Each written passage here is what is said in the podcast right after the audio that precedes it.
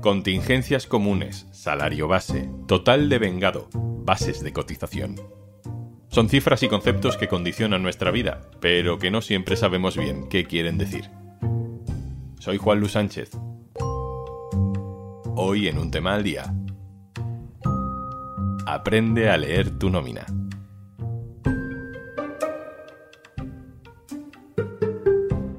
Una cosa antes de empezar. Hola, Juanjo de Podimo, otra vez por aquí. Oye, ¿todavía no has probado nuestra aplicación Podimo? Entra en podimo.es barra al día porque te regalamos 60 días gratis. Dos meses gratis para escuchar los mejores podcasts y audiolibros. En Podimo. La nómina no es solo un ingreso en el banco, no es solo una cifra. La nómina es un puzzle con varias piezas, es un documento que además nos dice cosas sobre cómo vamos a vivir en el futuro. Salvo que veas en el banco un número que no te esperas, casi nadie saca el papel o el PDF de la nómina para revisarla bien. Cuando lo haces buscando respuestas, solo aparecen más preguntas. Y para eso estamos nosotros aquí. Hoy vamos a hacer una guía básica para aprender a interpretar una nómina. Si tienes una mano, cógela mientras nos vas escuchando. Laura Olías es especialista en información laboral del diario.es. Hola Laura. Hola, ¿qué tal Juanlu? Y contigo vamos a resolver las dudas. La primera, ¿Cada empresa hace un tipo de nómina con la información que considera oportuna o todas las nóminas tienen que ser iguales, independientemente de dónde trabajes? Debería ser la misma, más o menos, porque las nóminas están reguladas por ley y tienen una información básica que todas deben recoger una primera parte con una información tanto de la empresa como del trabajador. Aquí es útil, por ejemplo, pues saber el CIF de tu empresa, que es el código de identificación fiscal, y por parte del trabajador, pues se ven datos como la antigüedad, tu categoría profesional y el número de afiliado a la seguridad social. Luego tenemos un apartado de devengos o conceptos de vengados, que son todas aquellas cuantías que recibe el trabajador. Además figuran deducciones y retenciones, que es aquello que estamos pagando los trabajadores, ya sea a la seguridad social o en impuestos. Vale, pues empezamos. Si cogemos cualquier nómina, en uno de los primeros apartados pone eso de devengos. Eso es el dinero que recibimos, ¿no? ¿Qué, incluye? Eh, dentro de todo el salario que recibimos al final en nuestro banco, pues tenemos diferentes tipos ¿no? de devengos. Uno puede ser el salario base. Otros son complementos salariales. Hay veces que tenemos mm, complementos por el tipo de trabajo que hacemos, si tienen nocturnidad o no. O por la productividad, por resultados, también eh, sea este tipo de complementos. Y también en ocasiones tenemos pagos por horas extraordinarias que hemos recibido. Eso todo queda detallado en la nómina. También el salario en especie, por ejemplo, podemos recibir ticket restaurant o cheque guardería, diferentes conceptos, ¿no? Que en este caso a veces, bueno, algunos trabajadores los prefieren porque hay una parte que está exenta, ¿no? De tributación. Pues conocer todas estas categorías es importante. Luego también si nos hemos puesto enfermos y estamos recibiendo pues la baja de la seguridad social también figura. Y bueno, es, en ese caso no es un concepto salarial, pero lo hemos devengado. Todo figura en nuestra nómina. Y luego hay una cosa que es la base de cotización. ¿Qué es eso? La base de cotización es muy importante y muchas veces no sabemos lo que es. Es aproximadamente el salario bruto. Se le incluyen también las pagas extraordinarias prorrateadas, vacaciones retribuidas que no se hayan disfrutado, si las hay, y en el caso de contingencias profesionales también se tienen en cuenta las horas extraordinarias. No se incluye en la base de cotización dietas, gastos de viaje y transporte por desplazamiento si hacemos un viaje de trabajo un poco extraordinario, ni formaciones adicionales que paga la empresa. ¿Y por qué es tan importante que sepamos cuál es exactamente nuestra base de cotización? Es muy importante porque la base de cotización lo que nos marca luego son cuantías de prestaciones de la seguridad social que vamos a percibir.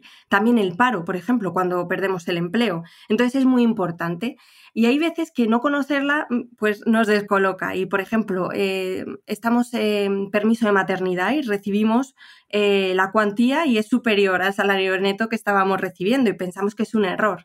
No es un error, es que se calcula con el 100% de la base de cotización, que es más alto porque decíamos que es como el bruto, ¿no? Más o menos, pues es más alto que el neto.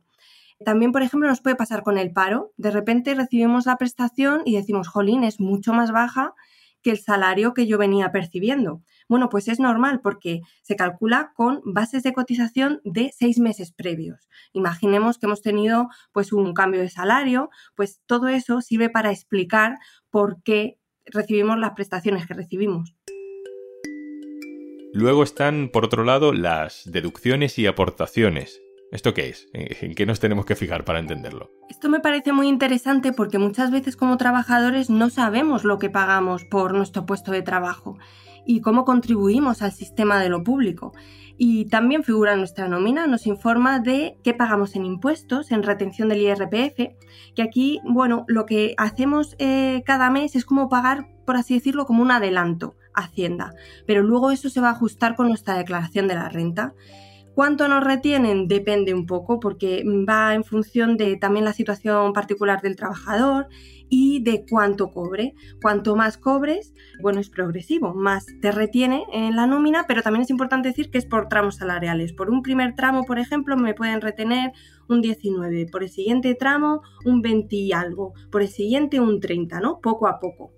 Y luego tenemos otro concepto muy importante que es cuánto cotizamos a la seguridad social, que no es un impuesto, pero es muy importante también para el trabajador. Dices que no es un impuesto. Esto ya lo hemos hablado alguna vez en otros episodios, pero recuérdanos por qué. No es un impuesto porque cuando pagamos un impuesto nosotros contribuimos al erario público y lo gasta como considere en, por ejemplo, asfaltar una calle o construir un hospital y nosotros podemos beneficiarnos o no de ello, pero estamos contribuyendo a la comunidad, no de manera directa lo voy a recibir.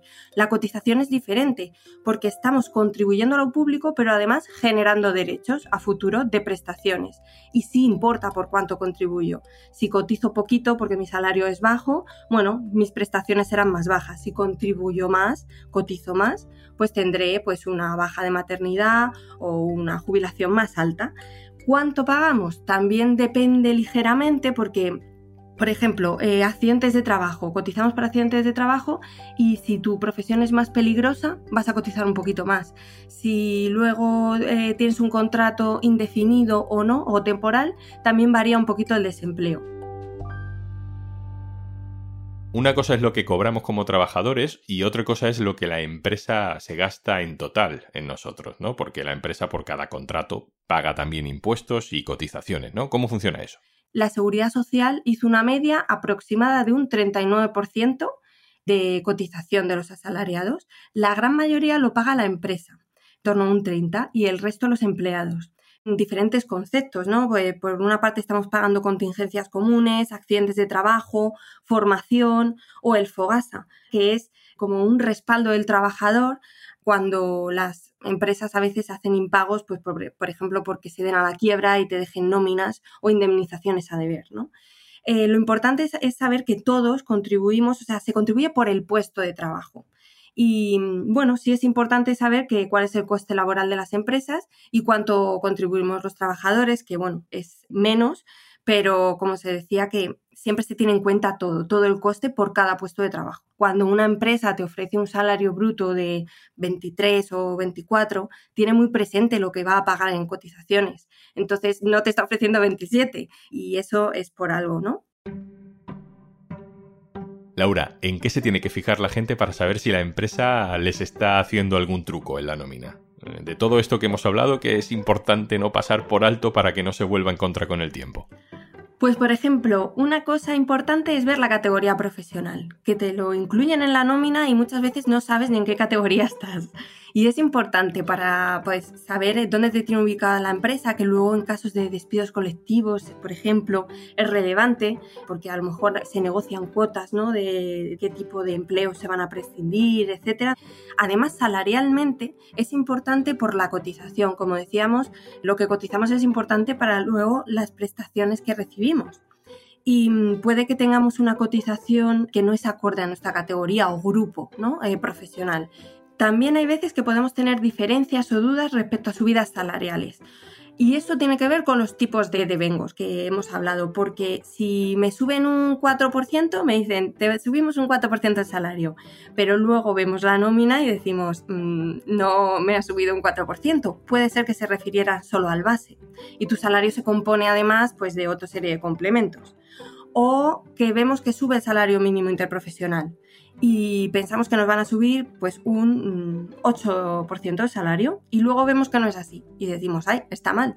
Puede que no, porque ahí entran en juego unas reglas de compensación y absorción de pluses, de manera que la empresa puede no subirte tu salario base, ese 8% porque considera que tú ya estás cobrando esa cantidad total final gracias a complementos. Entonces, es importante saber cómo se compone nuestra nómina por este tipo de cuestiones. También es importante conocer el origen y el motivo de los complementos porque podemos dar por hecho que vamos a cobrar un complemento y de repente no lo recibimos. Y como siempre yo recomendaría que se acudiera a sindicatos o a la representación de la empresa o a abogados laboralistas, a especialistas que te digan si efectivamente tiene razón tu empresa o no y te están debiendo dinero. Laura, siempre decimos que la factura de la luz no se entiende. ¿Tú crees que las nóminas en España se entienden? Yo creo que no se entienden mucho y que no sé cuánta responsabilidad tendremos los trabajadores, pero efectivamente eh, acudimos a ellas cuando tenemos ya una duda y porque pensamos que nos han cobrado mal, que nos han pagado mal y luego vemos ese documento y no tenemos respuestas.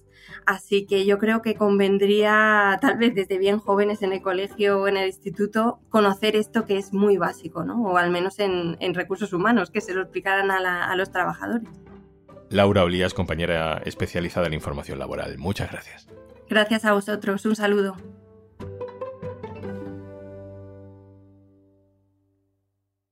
Y antes de marcharnos, Estábamos pensando que posiblemente te apetezca escuchar un montón de podcasts y audiolibros y te venga bien disfrutar de 60 días gratis de Podimo. Así que por ser oyente de un tema al día, si entras en podimo.es barra al día y te registras, los tienes sin sorteos ni letra pequeña. 60 días gratis de Podimo para que escuches tus podcasts o audiolibros favoritos y descubras muchos nuevos. Y ahora también en tu ordenador porque es cómodo descargar Podimo en tu móvil y llevarlo a todas partes, pero también escucharlo mientras trabajas o curioseas las redes sociales. Ves fotos de tu último viaje esperando con ganas al siguiente o buscas recetas para darte un homenaje en tu próximo día libre. Hagas lo que hagas, puedes hacerlo escuchando charlas divertidas, aprendiendo un montón de curiosidades, pasar un poquito de miedo con algunos de los true crimes más impactantes o escuchar ese audiolibro que llevabas mucho tiempo queriendo escuchar y no encontrabas el momento. 60 días gratis de podcast y audiolibros en podimo.es barra al día. Esto es Un Tema al Día, el podcast del diario.es. Si te gusta lo que hacemos, necesitamos tu apoyo. Hazte socio, hazte socia en el diario.es barra socio. Este podcast lo producen Carmen Ibáñez, Marcos García Santonja e Izaskun Pérez. El montaje es de Pedro Nogales. Yo soy Juan Luis Sánchez. Mañana, otro tema.